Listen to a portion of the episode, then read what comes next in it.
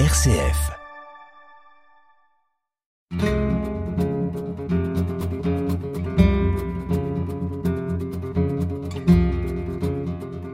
Hors champ, une émission présentée par Bénédicte Minguet. Chers auditeurs, bonjour. C'est tout en douceur que nous allons aborder l'émission de ce jour. Nous avons l'habitude ensemble de réfléchir à toutes les formes du prendre soin et sans doute que la douceur la compose en grande partie. Alors quelle est la puissance dans la douceur? Que ce soit dans la nature, dans nos relations, la douceur dans notre langage ou dans les soins, c'est avec le docteur Cécile Bolly que nous allons parcourir toutes ces facettes de la douceur, de sa force quand elle s'inscrit dans nos gestes au quotidien, mais aussi de sa puissance lorsqu'elle s'érige en perspective éthique dans le vivre ensemble. Cécile Bolly, bonjour. Bonjour Bénédicte. Cécile, vous êtes médecin, vous êtes aussi psychothérapeute et guide nature. Vous animez des formations en éthique et aussi en écoute, et notamment à la Haute École Robert Schumann. Vous êtes aussi professeur à l'UC Louvain. Alors, ces deux facettes de votre parcours et de votre personnalité, celle de médecin, celle de guide nature notamment, Comment est-ce que cette notion de douceur relie-t-elle ces deux facettes? Eh bien, ce, sont deux facettes que je cherche à unir, je crois, depuis très longtemps, un peu comme une, euh, quête d'unité. Et la douceur est à la fois un moteur dans la relation à la nature et dans la relation à l'être humain. L'être humain faisant lui-même partie de la nature, parce que je pense que toute une série des problèmes qui nous arrivent pour le moment sont entre autres liés au fait qu'on se sent séparé de la nature, alors qu'on en est simplement une partie, et peut-être pas la partie la plus importante d'ailleurs.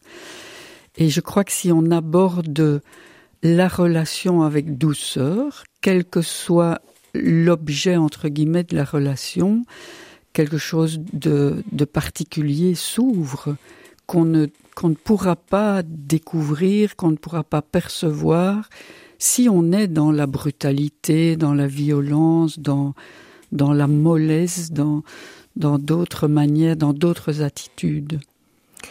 C'est cela. Alors, qu'est-ce qui vous a amené dans, dans, la trajectoire de, de, de, votre vie, en articulant ces différentes facettes, à vous intéresser, vous poser en disant aujourd'hui, c'est la douceur qui nous intéresse. On va on va l'envisager de différentes formes, on va la définir autrement, on va essayer d'aller chercher la force qu'elle requiert. Pourquoi aujourd'hui s'arrête-t-on sur cette qualité ou sur cette vertu, pourrait-on dire?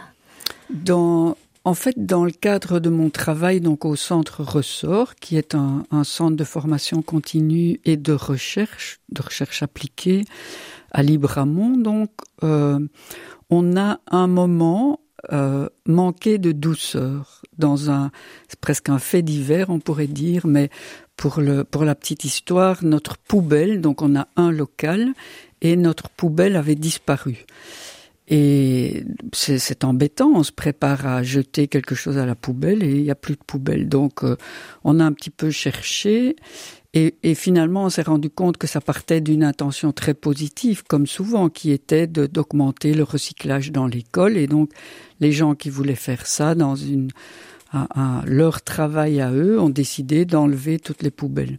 Sauf que on n'était pas prévenu et, et qu'on s'est retrouvé sans poubelle. Et quand on a réfléchi, parce que la douceur était donc un thème pour un des printemps de l'éthique, celui du mois de mai en 2022. On s'est dit, mais en fait, ce dont on a manqué, c'est de douceur. Et puis on a élargi un peu notre réflexion. On sortait de l'épidémie de Covid, pendant laquelle on, on s'est dit, ben oui, là aussi, on a manqué de douceur, pas seulement, mais entre autres de ça. Et donc, en équipe, ça a été l'occasion de décider que on pourrait en faire le thème d'un printemps de l'éthique et essayer d'analyser un peu les relations qui peut y avoir entre la douceur et le questionnement éthique et la démarche éthique au quotidien. D'accord. Alors pour nos auditeurs, remettons, replantons un peu le décor de, de, de ce printemps éthique avant de pouvoir euh, s'engager davantage dans, dans cette douceur. Pouvez-vous peut-être nous réexpliquer euh, ce que vous organisez avec vos collègues dans le cadre du printemps de l'éthique? Donc le printemps de l'éthique, on, on c'est une journée. Alors parfois on dit c'est un colloque hein, pour un peu faire mieux que journée. Mais en tout cas c'est une journée de rencontre pour nous autour d'un thème. On le destine avant tout aux soignants et historiquement c'était comme ça. Donc on était au mois de mai au 15e printemps de l'éthique. On rassemble donc avant tout des soignants qui viennent de Belgique, de France, du Grand-Duché de Luxembourg, de Suisse parfois, on a eu du Québec euh, certaines fois, donc euh, c'est un peu international comme rencontre. On accueille environ 550-600 personnes habituellement. Donc on a coutume de dire qu'après la foire agricole, c'est le plus grand événement à Libramont. Et euh, l'idée, c'est de de parler d'éthique, de nourrir notre réflexion, la réflexion de tous les soignants par rapport à l'éthique, mais aussi de montrer ce qu'elle peut être dans le quotidien. Ça veut dire que depuis le départ, on a, on veut absolument accueillir les participants le mieux possible. Depuis le départ aussi, à un moment où on n'en parlait pas encore, on voulait, euh, on voulait que tout ce qu'on achetait s'inscrive dans une dynamique de développement durable et donc d'éthique par rapport à la planète, par rapport aux autres pays. Euh, on, on, veille à ce que les actes du colloque soient édités sous la forme d'un livre, ce qui est une manière d'éviter aussi le gaspillage de papier, parce que des photocopies, à un moment, on les jette, euh, ou dans le meilleur des cas, on les fait recycler, mais en tout cas, on s'en défait, on a oublié où elles sont, tandis qu'un livre, on s'est dit d'abord c'est plus beau, ça, ça donne davantage envie d'y revenir. Et puis on le donne, on le met dans une boîte à livres si on ne le veut plus, mais on, le jette rarement. Donc il y a, on, on fait euh, expérimenter des toilettes sèches certaines années. Euh, les, les repas sont préparés par des jeunes de la région avec des, des, aliments locaux la majorité du temps. Si c'est du café, c'est du café équitable, des choses comme ça. Donc, on a envie aussi de montrer que l'éthique, ce n'est pas quelque chose d'abstrait euh, ou quelque chose qu'il faut ajouter au reste. Parce que parfois, c'est un peu la réaction des soignants qui disent, écoutez, on n'en sort déjà plus avec tout ce qu'on doit faire. Si en plus on doit faire de l'éthique, on n'en sortira pas. Et donc notre idée, c'est de leur faire sentir que l'éthique, elle est dans le fondement de nos gestes et que dans notre quotidien, il y a vraiment beaucoup de choses qu'on peut déjà mettre, euh, mettre en œuvre chacun, mais qu'on peut aussi le faire collectivement. Et il y a 15 ans, euh, certains rouspétaient parce qu'ils disaient, mais enfin, vous allez acheter du pain cuit sur pierre ou du café euh, dans les magasins Oxfam, ça n'a pas de sens, c'est plus cher que si vous alliez dans un supermarché. Mais en fait, on voit maintenant que tout le monde est content de participer à cette dynamique-là et qu'on n'a plus de, de remarques euh, comme celles qu'il y avait au début et, et qui faisaient qu'on devait un peu résister quand même. Voilà, donc l'éthique dans les gestes, c'est aussi dans ceux qui accueillent, tout à fait. Dans ceux qui reçoivent, mais aussi l'attention pour euh, ceux qui sont euh, en position d'accueil. Comment peut-on euh, euh être éthique pratiquement avec toutes les, les exemples que vous nous avez donnés? Alors revenons maintenant à, à cette question de, de, douceur et de voir comment vous l'avez déployé au-delà de, de, de, cette qualité que l'on peut ressentir dans l'instant, de cette caresse de l'instant, pourrait-on dire. Euh, comment est-ce qu'on peut déployer ce thème Qu'est-ce qu'on peut y voir encore euh, dans ce thème? Eh bien là, en fait, on fait confiance aux orateurs qu'on choisit ensemble. À nouveau, hein, dans la petite équipe du centre ressort, on cherche un peu des ressources que, que nous connaissons, et puis euh, on, on essaye d'arranger quelque chose qui va être équilibré pour les participants on entame toujours, c'est une tradition, la journée par euh, un exposé de Jean-Michel Longniot, qui est un philosophe euh, à l'université de Namur et qui est très connu dans le monde des soignants, euh, parce qu'il a une grande expérience de l'accompagnement des équipes qui travaille dans le monde de la santé, et aussi parce qu'il a un langage qui est accessible et que tout le monde comprend facilement ce qu'il dit, et qu'en plus il part du quotidien et justement du travail des soignants dans les exemples qu'il prend, tout en amenant toute la richesse des philosophes que, lui connaît bien. On a alors d'autres intervenants, chaque fois en fonction du thème. Cette fois-ci, on a eu en particulier des intervenants qui étaient soignants eux-mêmes. Parfois, ils sont plus difficiles à trouver. On veille, on veille toujours à ce qu'il en ait. Euh, par exemple, Karl Van Welde, qui est un médecin en Derlecht, qui a été prof à Louvain aussi, qui a écrit un livre magnifique qui s'appelle Carnet buissonnier, dans, lequel, il montre euh, toute la douceur qui, qui euh, se déploie dans son travail de médecin. Et on avait un autre médecin l'après-midi, Valérie Hansen, qui est une pédiatre. Et là, ça nous semblait très important que par rapport à la douceur, quelqu'un puisse parler de l'enfance et des enfants. Et Valérie, c'est une femme qui non seulement est médecin, mais qui est aussi calligraphe et qui enseigne la calligraphie et qui a toute une réflexion, tout un travail intérieur justement sur l'accueil de l'enfant, sur la douceur à lui proposer. On avait aussi euh, une nonne euh, zen euh, qui, qui est qui est quelque part euh, douce et qui représente aussi la douceur et qui a donné des conseils. Elle est docteur en neurosciences, donc ça permettait d'articuler aussi non seulement sa, son chemin spirituel, mais aussi son, ses connaissances, ses compétences de scientifique. Et puis on avait Jacinthe Mazzochetti qui est professeur à Louvain également, qui elle est anthropologue et qui a requestionné euh, de, de manière brillante l'absence de douceur à l'université, en faisant même un parallèle avec l'absence de douceur à l'hôpital. Voilà. Dans la journée, on ne peut pas oublier le, les personnes âgées qu'on va interviewer depuis toujours, justement pour avoir aussi l'avis de, de patients, ou en tout cas la vie de personnes qui ont toute une vie euh, qui s'est déployée et qui, à notre avis, ont des choses importantes à dire par rapport au thème. Et c'est l'occasion aussi de montrer ce que ça veut dire écouter. Et on a l'habitude de toujours terminer la journée par un spectacle. Euh, cette fois-ci, c'était Anne Borlé et Gilles, son compagnon, qui qui comptait, qui, qui des contes et des chansons. Euh, ils ont une compagnie qui s'appelle la compagnie du renard noir. Et là, c'était intéressant parce que, euh, entre autres, parce que Anne voulait vraiment montrer que la douceur, c'était aussi quelque part de la radicalité, que ce n'était pas de la mièvrerie ou de la mollesse, et que et que dans la douceur, il pouvait y avoir de la fermeté, de la résistance et de la force, en fait. Et on a terminé en beauté par euh, une démonstration de sa force douce.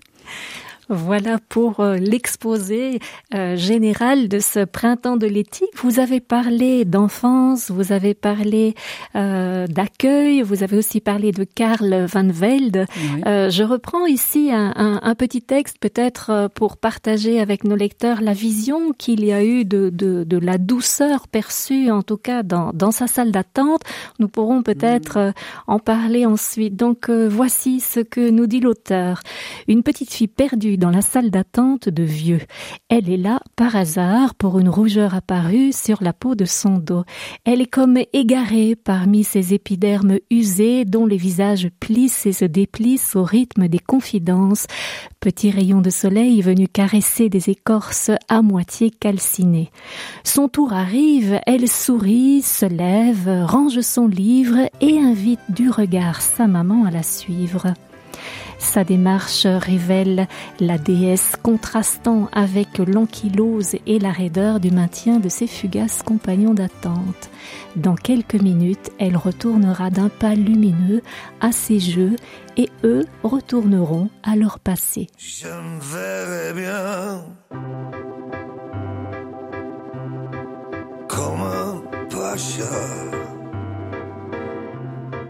avec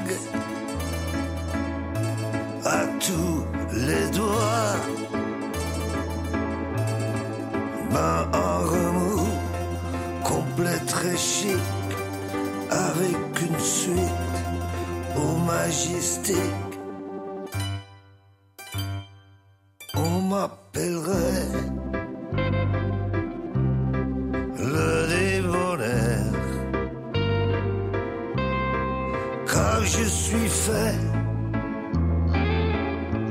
pour ne rien faire.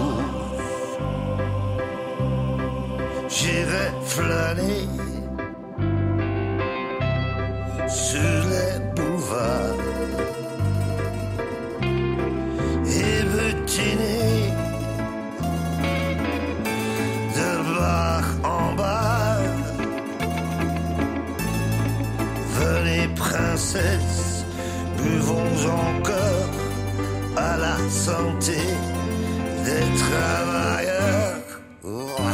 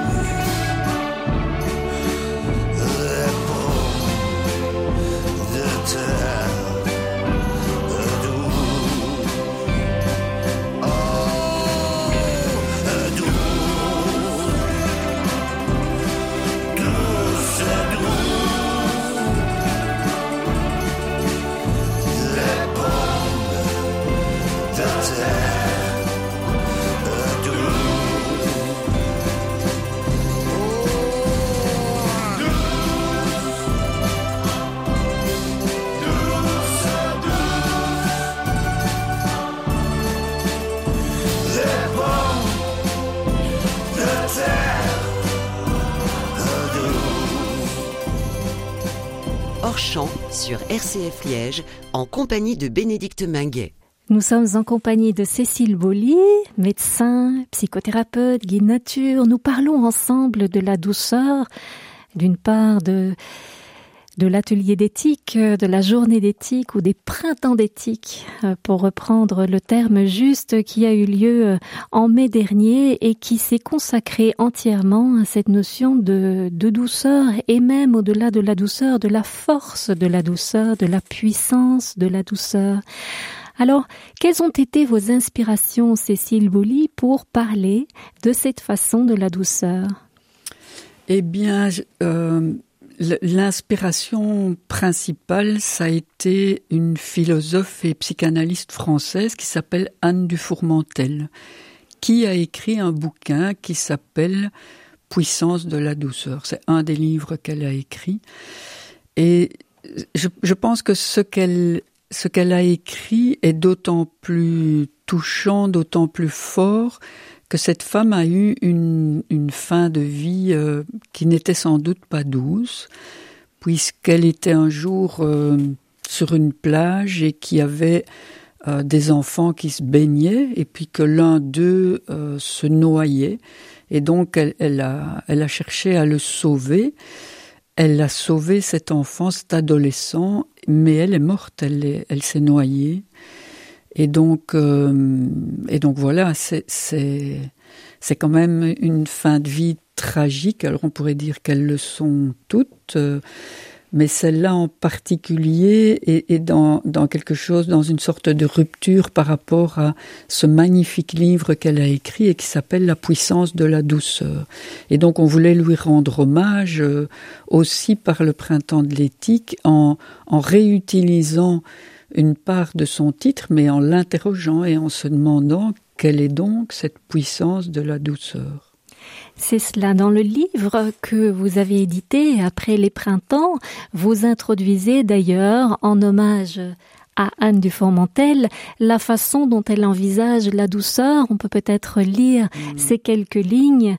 Euh, voici ce qu'elle nous dit. La douceur est une force de transformation secrète, prodiguant la vie, reliée à ce que les anciens appelaient justement la puissance.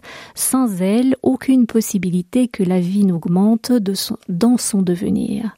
Je crois que la puissance de métamorphose de la vie elle-même se soutient dans la douceur.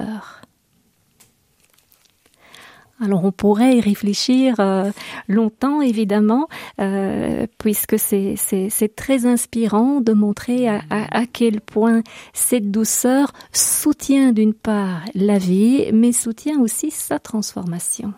Tout à fait. Et j'ai envie, donc, dans son livre, Anne du Fourmentel parle d'un art de vivre, elle fait de la douceur, elle a plusieurs euh, voies d'approche de la douceur, et à un moment elle parle d'un art de vivre.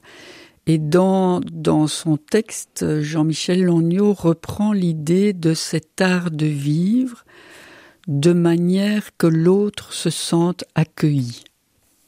Bah si on mettait déjà que ça en œuvre dans le monde de la santé, vivre de telle manière que le patient et que ses proches se sentent accueillis, alors on pourrait davantage parler de douceur. Mais on peut aussi euh, constater combien elle manque, hein, parce que c'est magnifique de pouvoir se dire développer un art de vivre de manière telle que l'autre se sente accueilli. Et c'est quelque chose de très ancien en même temps dans l'Odyssée, ce, texte hein, qui a quelques milliers d'années écrit par Homère, quand on, le lit non seulement de manière historique, mais aussi en, euh, dans une dimension spirituelle, j'ai envie de dire, on voit que l'avant-dernière étape de l'Odyssée, quand Ulysse va rentrer chez lui, hein, puisqu'il a, a été vainqueur de la guerre de Troie et puis il va rentrer sur son île, mais avant de rentrer chez lui, il échoue sur l'île des Phéaciens. Il y échoue comme un mendiant. Il arrive, il, fait naufrage. Il a juste un radeau et il fait naufrage. Alors qu'il est parti, il a quitté Troie en roi vainqueur. Et donc on comprend que il était roi extérieur et que quelque part il a à devenir roi intérieur. Quand il arrive sur l'île des Phéaciens, c'est la fille du roi qui le voit, qui va vite euh, chercher de l'aide. On amène Ulysse, donc il faut imaginer, il est sale, il a une longue barbe, des longs cheveux, on ne le connaît pas, euh, et on lui donne un bain, on lui donne à manger, et puis quand ça a été fait, la phrase, donc le roi lui demande de raconter, de dire qui il est, mais la question du roi est Dis-nous, noble étranger, quelle est donc ton histoire? Et à nouveau, on pourrait s'en inspirer quand on accueille quelqu'un dans un hôpital, dans une maison de repos, dans une maison médicale, ça ferait quoi si on, si on considérait l'autre comme un noble étranger et qu'on lui demandait de nous raconter son histoire. Et là, on rejoint cet art de vivre d'Anne du Fourmentel de telle manière que l'autre se sente accueilli de Jean-Michel Longnaud. On est là-dedans. Et donc, c'est quelque chose qui traverse les millénaires, qui est vieux. C'est pas quelque chose qu'on découvre maintenant. C'est pas, c'est pas un nouveau résultat d'une recherche qui vient d'être faite. C'est vieux comme le monde. C'est d'ailleurs l'hospitalité qui a donné son nom à hôpital. Exactement. Ce, ce, qui est davantage nouveau, c'est toute l'organisation hospitalière autour de la prise en charge du patient qui peut-être contraint le soignant à ne plus disposer ni d'autant de temps, ni d'autant de disponibilité peut-être euh, psychique pour entrer dans l'histoire ou dans la narrativité mmh. que le patient pourrait peut-être présenter euh, euh, aux soignants. Tout à fait. Et je pense que c'est d'autant plus grave que ce sont des moments où celui qui vient auprès de, des soignants est quelqu'un qui est dans un moment de vulnérabilité. Et que donc la douceur est encore plus importante. Parce que c'est elle qui, au creux de la vulnérabilité, va permettre de se sentir accueilli et de se sentir respecté. Et donc, que, que faisons-nous en laissant nos hôpitaux devenir des entreprises qui doivent être rentables et où il faut, comme vous dites, où il faut courir, il faut rapporter, il faut, il faut euh, encoder, il faut gérer, il faut, mais, mais où est le, le, le but premier de l'hôpital qui est d'accueillir des personnes en situation de vulnérabilité? Je crois qu'on doit quand même questionner ça et on peut le faire à travers la, j'ai envie de dire, la beauté de la douceur c'est cela. Euh, dans, dans ce qu'on entend euh, autour de l'hôpital, c'est peut-être le constat inverse. Euh, c'est ce manque de douceur, c'est peut-être même ces violences vécues, que ce soit dans les gestes invasifs, que ce soit dans la façon d'annoncer euh, un diagnostic, euh, la façon de le recevoir, la façon de, de, de vivre un soin, notre lecture, notre vécu euh, des, des, organismes de soins sont plutôt euh, orientés sur ce repérage de la violence. Ici, la perspective est différente. On se pose la question davantage de pouvoir se dire quelles seraient les, attitudes, quel serait le langage utilisé pour pouvoir laisser place à cette douceur qui en elle-même est l'accueil de la vulnérabilité de la personne vulnérable. Mm, tout à fait. Et je pense que c'est aussi l'occasion de réfléchir à comment réagir à la violence. Parce que dans un hôpital, il y a de plus en plus de violence. Pas seulement la violence qui est faite aux soignants, dans le fait de les empêcher de soigner avec humanité, parce que c'est ça qui arrive. Or, si les soignants deviennent des soignants, c'est bien parce qu'ils sentent en eux la nécessité de prendre soin pour pouvoir s'accomplir. Sinon, ils ne feraient pas ce métier-là, du moins je ne pense pas.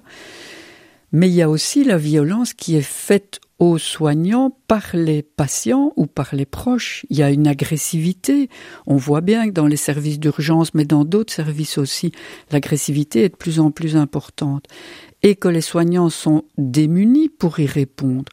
Non seulement parce qu'il y a toujours les risques juridiques, etc., mais aussi parce qu'ils n'ont plus le temps, ils n'ont plus l'occasion de parler entre eux, de, de construire des réactions, parfois même de se former. On diminue les temps de formation, des choses comme ça, alors que justement la douceur, c'est aussi, Anne Dufourmentel le rappelle, c'est une intelligence. Et l'intelligence, ça veut dire qu'on va essayer de comprendre, et on va essayer de comprendre la blessure qui se trouve en dessous de la violence. Mais comment être disponible pour ça si on est euh, pressé comme des citrons tout au long de la journée en tant que soignant? Donc je pense que la douceur, elle peut vraiment euh, se, déployer, se manifester, s'exprimer à toutes sortes de moments, même inattendus. C'est peut-être la plus belle des douceurs quand elle, elle est une manière de répondre à la violence. Mais c'est pas facile. Hein Ici, autour d'une table, en parler, ça c'est simple. Mais quand on doit le faire, c'est beaucoup plus compliqué que ça. Si, quand on n'a pas pu le faire, on a quand même l'occasion d'en reparler peu de temps après, de voilà, se réaccorder, de se réaccorder avec soi, de se réaccorder avec les autres, c'est pas trop grave. Mais si ça devient chronique, que c'est tout au long de la vie comme ça, qu'est-ce qui va encore motiver les soignants à rester des soignants? À prendre soin. Comment ça, ça reste possible de prendre soin si eux sont continuellement euh, euh, agressés, violentés, sans pouvoir réagir, parce qu'ils sentent qu'en eux, le moteur, c'est prendre soin, c'est pas euh, aller manifester ou se révolter. Ce qui va peut-être pourtant devenir nécessaire, mais c'est une autre affaire.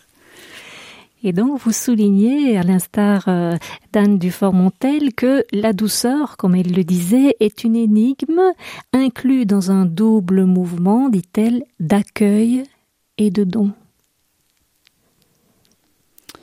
Oui, on est à la radio, donc il faut parler, mais chaque fois que vous, vous citez une de ces phrases, j'ai juste envie de me taire. Et, je trouve que c'est tellement beau. Il n'y a pas un mot qu'on pourrait enlever dans ce qu'elle dit, mais ni un mot qu'on pourrait rajouter. Donc c'est un petit peu difficile de la commenter, si ce n'est euh, de rappeler combien l'éthique est là-dedans, dans ce mouvement d'accueil et de don. Hein. L'éthique, quelque part, elle dit le souci que nous avons de notre relation à l'autre. Et donc, comment on peut accueillir l'autre et comment on peut aussi soi-même accueillir ce qu'il nous donne. Parce que le fait de pouvoir le soigner nous aide à nous construire en tant que soignants. Et ça, dans l'éthique, on le voit fort. Le, double mouvement de Anne du Fourmentel, moi j'aime bien aussi le décrire simplement dans l'éthique, en disant une part de l'éthique, c'est la sensibilité qu'on a euh, par rapport à l'autre. Comment j'ouvre la porte de sa chambre, comment je lui dis bonjour, comment je respecte son intimité dans le soin, comment j'écoute ce qu'il a à me dire. Tout ça, c'est une part qui est celle de la sensibilité. Et puis l'autre part, c'est un peu pouvoir répondre des décisions qu'on va prendre. Décisions qu'on va prendre si possible avec le patient, mais c'est pas toujours le cas, et donc on va prendre pour lui. Pour répondre de ces décisions, on a besoin d'en parler. C'est pas un moment immédiat comme la sensibilité à l'autre, c'est plutôt le moment médiat. On va réfléchir, on va se rassembler entre soignants de disciplines différentes et par différentes démarches ou méthodes, on va essayer de trouver la décision qui convienne le mieux au patient, pas à nous. C'est déjà difficile, il faut pouvoir se décentrer alors c'est rester centré en soi, mais s'orienter vers l'autre pour faire ça. Qu'est-ce qu'on constate dans, dans des tels moments, dans des tels ateliers? C'est que si on parvient à ouvrir des pistes, on n'a pas des solutions. S'il y en avait des simples, il n'y aurait pas eu besoin de faire une réunion, évidemment. Mais on constate que si on a travaillé une heure ou deux ou trois parfois à chercher la, la meilleure décision possible pour le patient, on n'est plus le même en tant que soignant. On a construit quelque chose en soi en construisant cette décision. Et moi, je pense que c'est essentiel qu'on soit conscient de ces moments-là dans notre travail de soignant, parce que ça, montre que nous recevons quand nous donnons. Et qu'à certains moments de notre vie, on peut, on peut voir que recevoir est d'en donner. Et, le double mouvement de, la douceur dont parle Anne du Fourmentel, je trouve qu'on le retrouve vraiment implicitement dans le double mouvement de l'éthique. Donc on ne prend pas trop de risques avec la douceur, si ce n'est si de, de donner et de recevoir, et d'en devenir conscient, et d'en profiter. Donc pourquoi pas? Pourquoi pas Pourquoi pas aussi, euh, comme vous dites, faire le lien avec ces situations de soins où cette partie sensible de la douceur, on, en parle généralement en termes de care. C'est toutes les attitudes qui finalement ne sont pas toujours euh, comptabilisées dans l'organisation des soins, mais qui font partie de l'accueil, de la douceur, de la création du climat relationnel, pourrait-on dire, et qui demande à ce qu'il y ait cette disponibilité mmh. euh, dans l'accueil.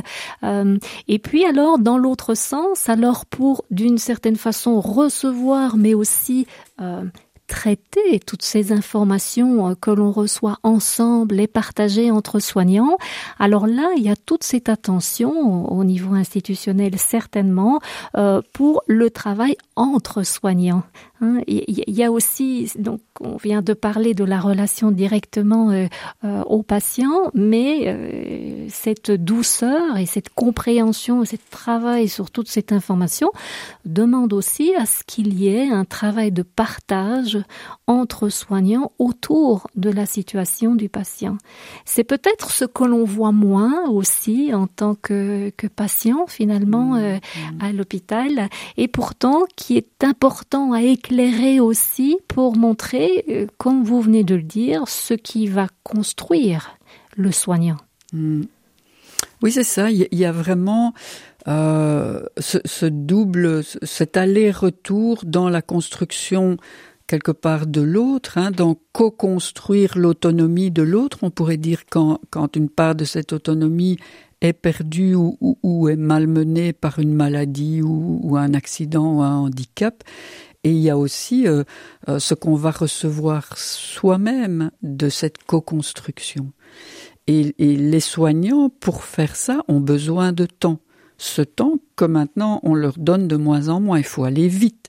S'il faut parler de X patients qu'on est, euh, il y a une heure, ben, il faut diviser. Et le temps est tellement réduit que c'est impossible d'être dans un véritable accueil, de tenir compte de toutes les parts de l'histoire que, comme vous disiez, des soignants différents ont entendu et peuvent ramener.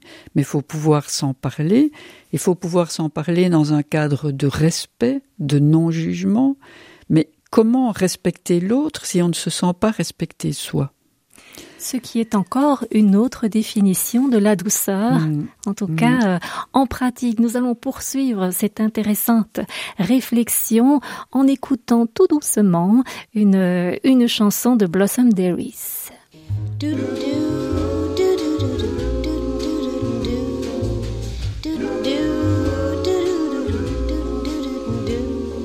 do to do to do some more. Toujours to do to do some more. Comme ça la vie c'est épatante to do to do, to do some more. Toujours to do, to do some more. Comme ça. La vie, je la comprends. N'allez jamais trop vite, vous avez tout le temps. Attention à la dynamite. Prenez garde au volcan, à ces gens énervés qui ne savent pas aller. To do, to do, to do some more. Toujours, to do, to do some more. Comme ça. En flânant gentiment.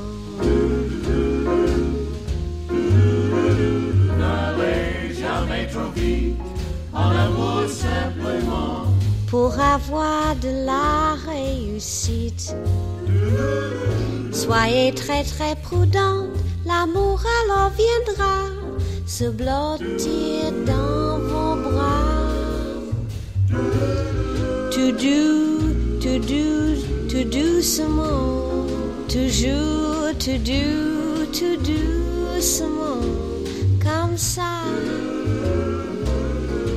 en flânant gentiment, en souriant gentiment, tout doucement.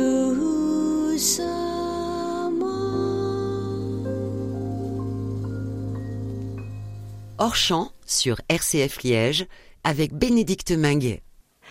Nous sommes en compagnie de Cécile Bolly, médecin, psychothérapeute guide nature, et nous avons relu ensemble le livre Quelle est la puissance de la douceur aux éditions Eric, qui était en fait les actes du congrès du printemps de l'éthique qui a eu lieu en mai dernier à Libramont.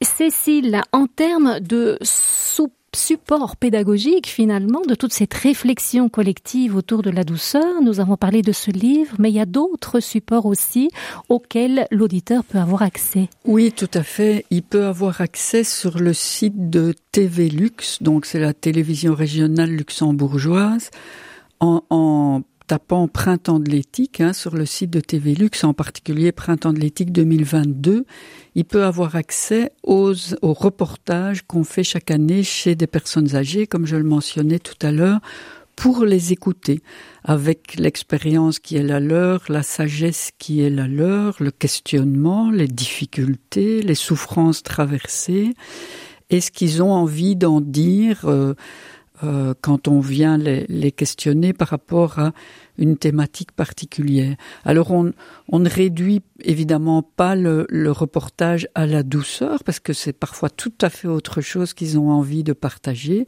mais on essaye à un certain moment de voir comment eux ont vécu la douceur ou, ou parfois l'inverse dans leur vie. Et c'est souvent vraiment passionnant. Donc j'invite vraiment chaque auditeur à, prendre le temps. Ça dure une demi-heure, euh, mais, mais il y a des... Il y a des, des choses magnifiques qui sont partagées dans ces interviews. Et depuis depuis deux ou trois ans, on a la chance que les personnes âgées qui sont interviewées viennent au printemps de l'éthique.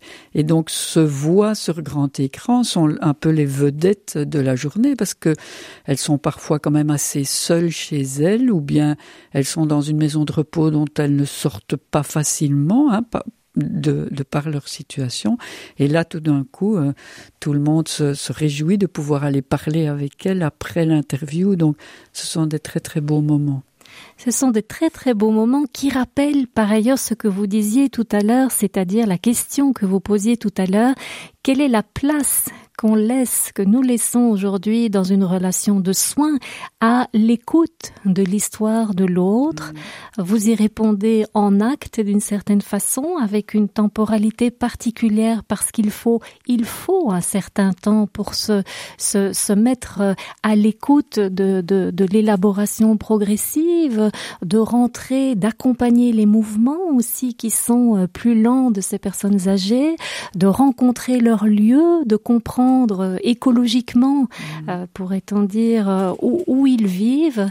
Et donc c'est une, c'est un outil très très intéressant que, que, que ces vidéos qui peuvent peut-être euh, nous aider à, à nous représenter euh, davantage euh, ce à quoi nous pouvons être attentifs dans la relation de soins, même si celle-là est plus courte et plus limitée. Oui, tout à fait. Et j'en profite pour rendre hommage à Christelle Collin, qui est la journaliste qui depuis le départ participe à ces reportages et sans qui ce serait complètement impossible. C'est quand même un privilège de pouvoir euh, faire ça et montrer vraiment euh, ce que c'est écouter et montrer que c'est pas si compliqué que ça, mais, mais que c'est une question de disponibilité, de temps, d'accueil en fait à nouveau à nouveau recevoir et donner, mm-hmm. comme mm -hmm. vous disiez. Alors, euh, ce double mouvement hein, que vous venez de, de déterminer en, en, en, parlant du fait que l'on retrouve vraiment dans, dans, dans l'éthique cette écoute et en même temps le fait de recevoir euh, euh, la parole de l'autre, euh, finalement, ça paraît simple, mais ce n'est pas si simple que ça. Est-ce que pour euh, le, le, monde des soignants, ça, ça ne demande pas, ça ne requiert pas de temps en temps une attention particulière, une formation peut-être? Ben Si, bien sûr. Tout qui, je pense, euh, parvient à bien écouter, s'est formé et, et formé pas seulement par des techniques ou par des moyens de communication, mais aussi par un travail intérieur. Il y a toute une, une démarche intérieure qui est nécessaire parce que il s'agit en fait d'être présent, mais tout en étant quelque part absent, c'est-à-dire pour laisser la présence à l'autre. Donc il faut être là, mais il faut être là sans prendre toute la place et, et encore moins en prenant le pouvoir. Du coup, il y a, il y a un travail euh, en soi, hein, on dit parfois sur soi, mais c'est peut-être euh, en soi à faire, et puis un travail de, dans la relation avec l'autre. Alors, quelle forme est-ce que ces formations euh, à l'écoute pourraient prendre, par exemple? Mais euh, classiquement, moi j'ai commencé par des, des formations euh, que j'animais, j'ai envie de dire, dans n'importe quelle salle d'un hôpital ou d'une haute école ou de n'importe où ailleurs. Mais il y a quelques mois, un peu plus d'un an maintenant, j'ai eu envie de changer parce que peut-être simplement parce que l'unité en moi entre la part euh, médecine et, humain et la part nature, ça, se resserre, ça, ça s'unit de plus en plus. Et donc, euh, il y a un peu plus d'un an, il y a eu un appel à projet de la Fondation Roi Baudouin euh, demandant justement euh, qu'on invente des formations pour les soignants pour leur apprendre à mieux écouter, en particulier les personnes qui parlent de leur fin de vie, qui évoquent hein, leur mort, euh, ou bien les personnes qui sont en fin de vie, mais pas uniquement les personnes qui sont en fin de vie. Et là, euh, au centre ressort, on m'a dit tu ferais pas quelque chose et j'avais pas vraiment envie de faire quelque chose, sauf si c'était en forêt. Alors ça, ça semblait évidemment un peu bizarre. Mais bon, je sentais que c'était ça ou rien. Donc j'ai fait ça en me disant même si le projet n'est pas choisi par la fondation, c'est pas grave. J'aurais, ça m'aura aidé à mettre, euh, à mettre un peu en musique et à expliquer ce, ce que je, ce que j'ai comme intuition, si vous voulez. Et en fait, euh, ben, le projet a été retenu par la fondation Rabaudouin, donc c'est une aide précieuse pour pouvoir le mettre en œuvre.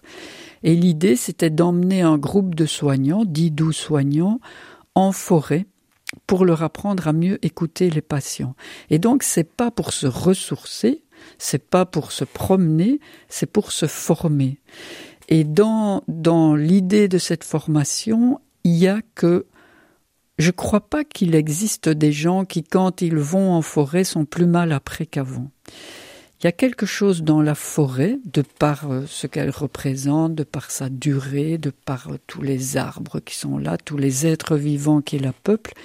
Il y a quelque chose qui provoque une espèce de dilatation, de d'ouverture, euh, et ça se fait spontanément, sauf si on court dans la forêt évidemment, mais si on y est avec du temps, ça se fait spontanément.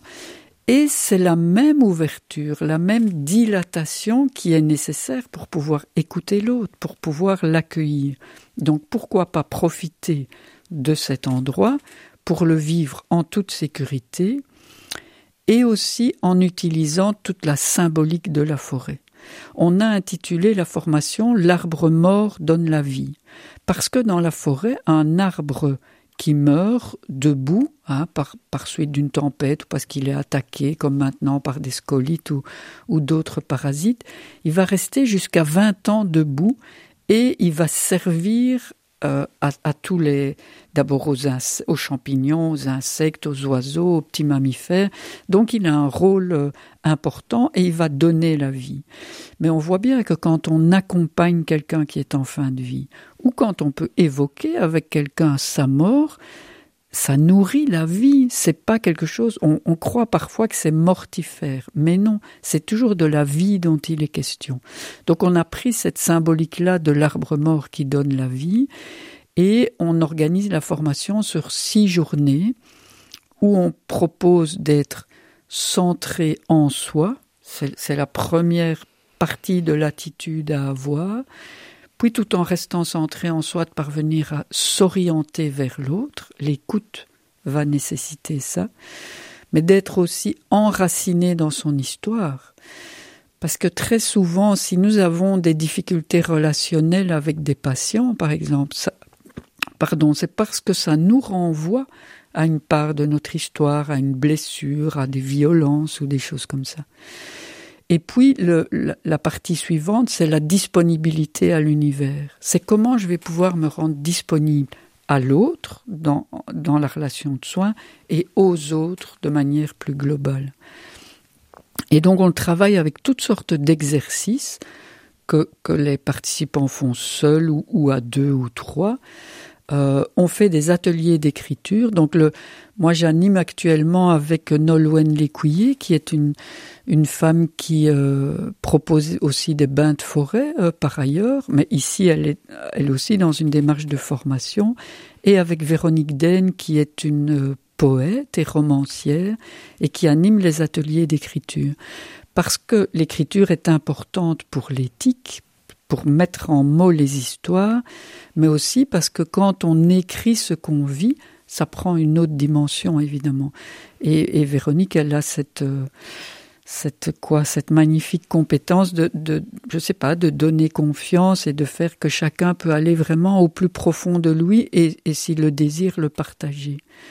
Et donc euh, dans cette formation, on veille aussi continuellement à ce que les soignants puissent transférer ce qu'ils ont appris par la forêt, par l'écoute du vivant, par, le silence aussi, parce que c'est tout d'un coup une découverte du silence, ou bien par des, des événements même inattendus. Je vous donne un exemple, une des l'avant-dernière journée qu'on a vécue avec, donc on l'a déjà fait avec trois groupes, et le troisième groupe, on travaillait sur l'enracinement dans sa propre histoire, et tout d'un coup, il s'est mis à, enfin, on, a compris qu'il allait pleuvoir, et donc, on avait avec nous des, des bâches pour faire des abris. Donc, l'exercice a consisté à construire un abri en sous-groupe. Et euh, un quart d'heure après, peut-être moins, il y a eu un orage incroyable et, et une drache qui a duré longtemps. Mais personne n'a été mouillé parce qu'on s'était abrité. Du coup, on a pu débriefer sur mais qu'est-ce que je fais dans ma vie professionnelle quand il y a un orage? Est-ce que je suis équipé Comment est-ce que je peux m'équiper? Comment est-ce que je peux m'abriter? Parce que parfois, quand on dit on va se protéger, ça a mauvaise presse. Hein oui, oui, c'est des mécanismes de protection, mais on a besoin de protection dans, certaines circonstances. Et donc, les soignants ont eux-mêmes pu voir les, les liens qu'ils pouvaient faire entre ce qui se passe en forêt, on n'avait pas prévu évidemment, et ce qui se passe dans leur vie quotidienne. Euh, on, bivouaque dans la forêt une nuit avec l'autorisation du DNF, etc. Et c'est la même chose, notre nuit de bivouac qui a eu un gros orage. Ça a été intéressant de, de reparler après des peurs qu'il y a eu et du fait de pouvoir rester là, de rester présent. Parce que la douceur, pour y revenir, est une manière d'être présent. Justement, cette manière d'être présent qui permet en même temps à l'autre d'être complètement présent et, et, et libre dans la relation. Alors c'est important d'être présent et comme vous le dites aussi, de rester présent tout au long de sa vie professionnelle, ce fait, qui n'est pas nécessairement facile. Non. Quelle, quelle autre euh, formation euh, proposez-vous également euh, pour les soignants ou les médecins ou les assistants médecins? Mais, mais dans, le, dans ma, mon travail à l'université, euh, j'ai la chance au Centre académique de médecine générale de d'avoir beaucoup d'autonomie et donc j'ai imaginé avec un collègue qui s'appelle Olivier Bernard qui est médecin aussi des week-ends euh, pour les assistants et des week-ends qui s'appellent prendre soin de l'autre, prendre soin de soi. Et cette idée, c'est précisément que s'ils ne sont pas attentifs à cette dimension-là, sans doute qu'ils vont pas parvenir à durer.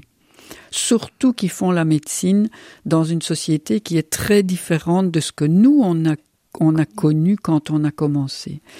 Et donc, euh, leur apprendre à prendre soin d'eux-mêmes, c'est leur apprendre à prendre soin de leur propre intériorité, d'une recherche spirituelle. Et du coup, ce qui nous a semblé le plus adéquat, c'est l'abbaye d'Orval. Et du coup, ben voilà, on peut. Moi, j'ai ce privilège de donner cours. C'est un cours à option parce qu'il c'est accueilli par euh, par les collègues du, CAMG de, de pouvoir, euh, je dirais, expérimenter des choses nouvelles comme ça, mais qui sont complètement centrées sur l'éthique dans la mesure où si on l'écoute de l'autre est un préalable à l'éthique, mais l'écoute de soi est un préalable à l'écoute de l'autre.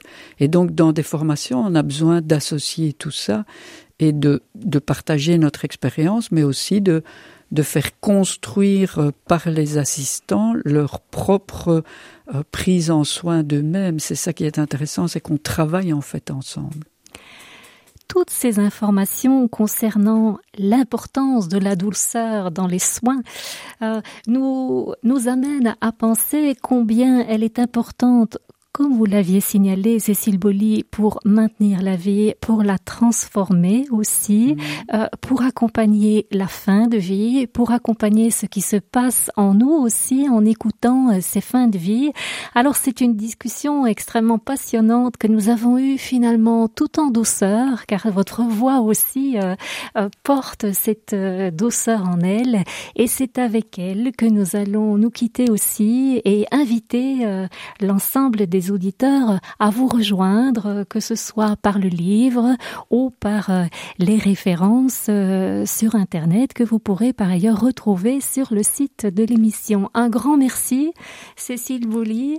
Bonne chance, bonne continuité dans cette euh, puissance de la douceur que vous nous avez infiniment bien présentée. Et à bientôt. Merci beaucoup, Bénédicte. Merci.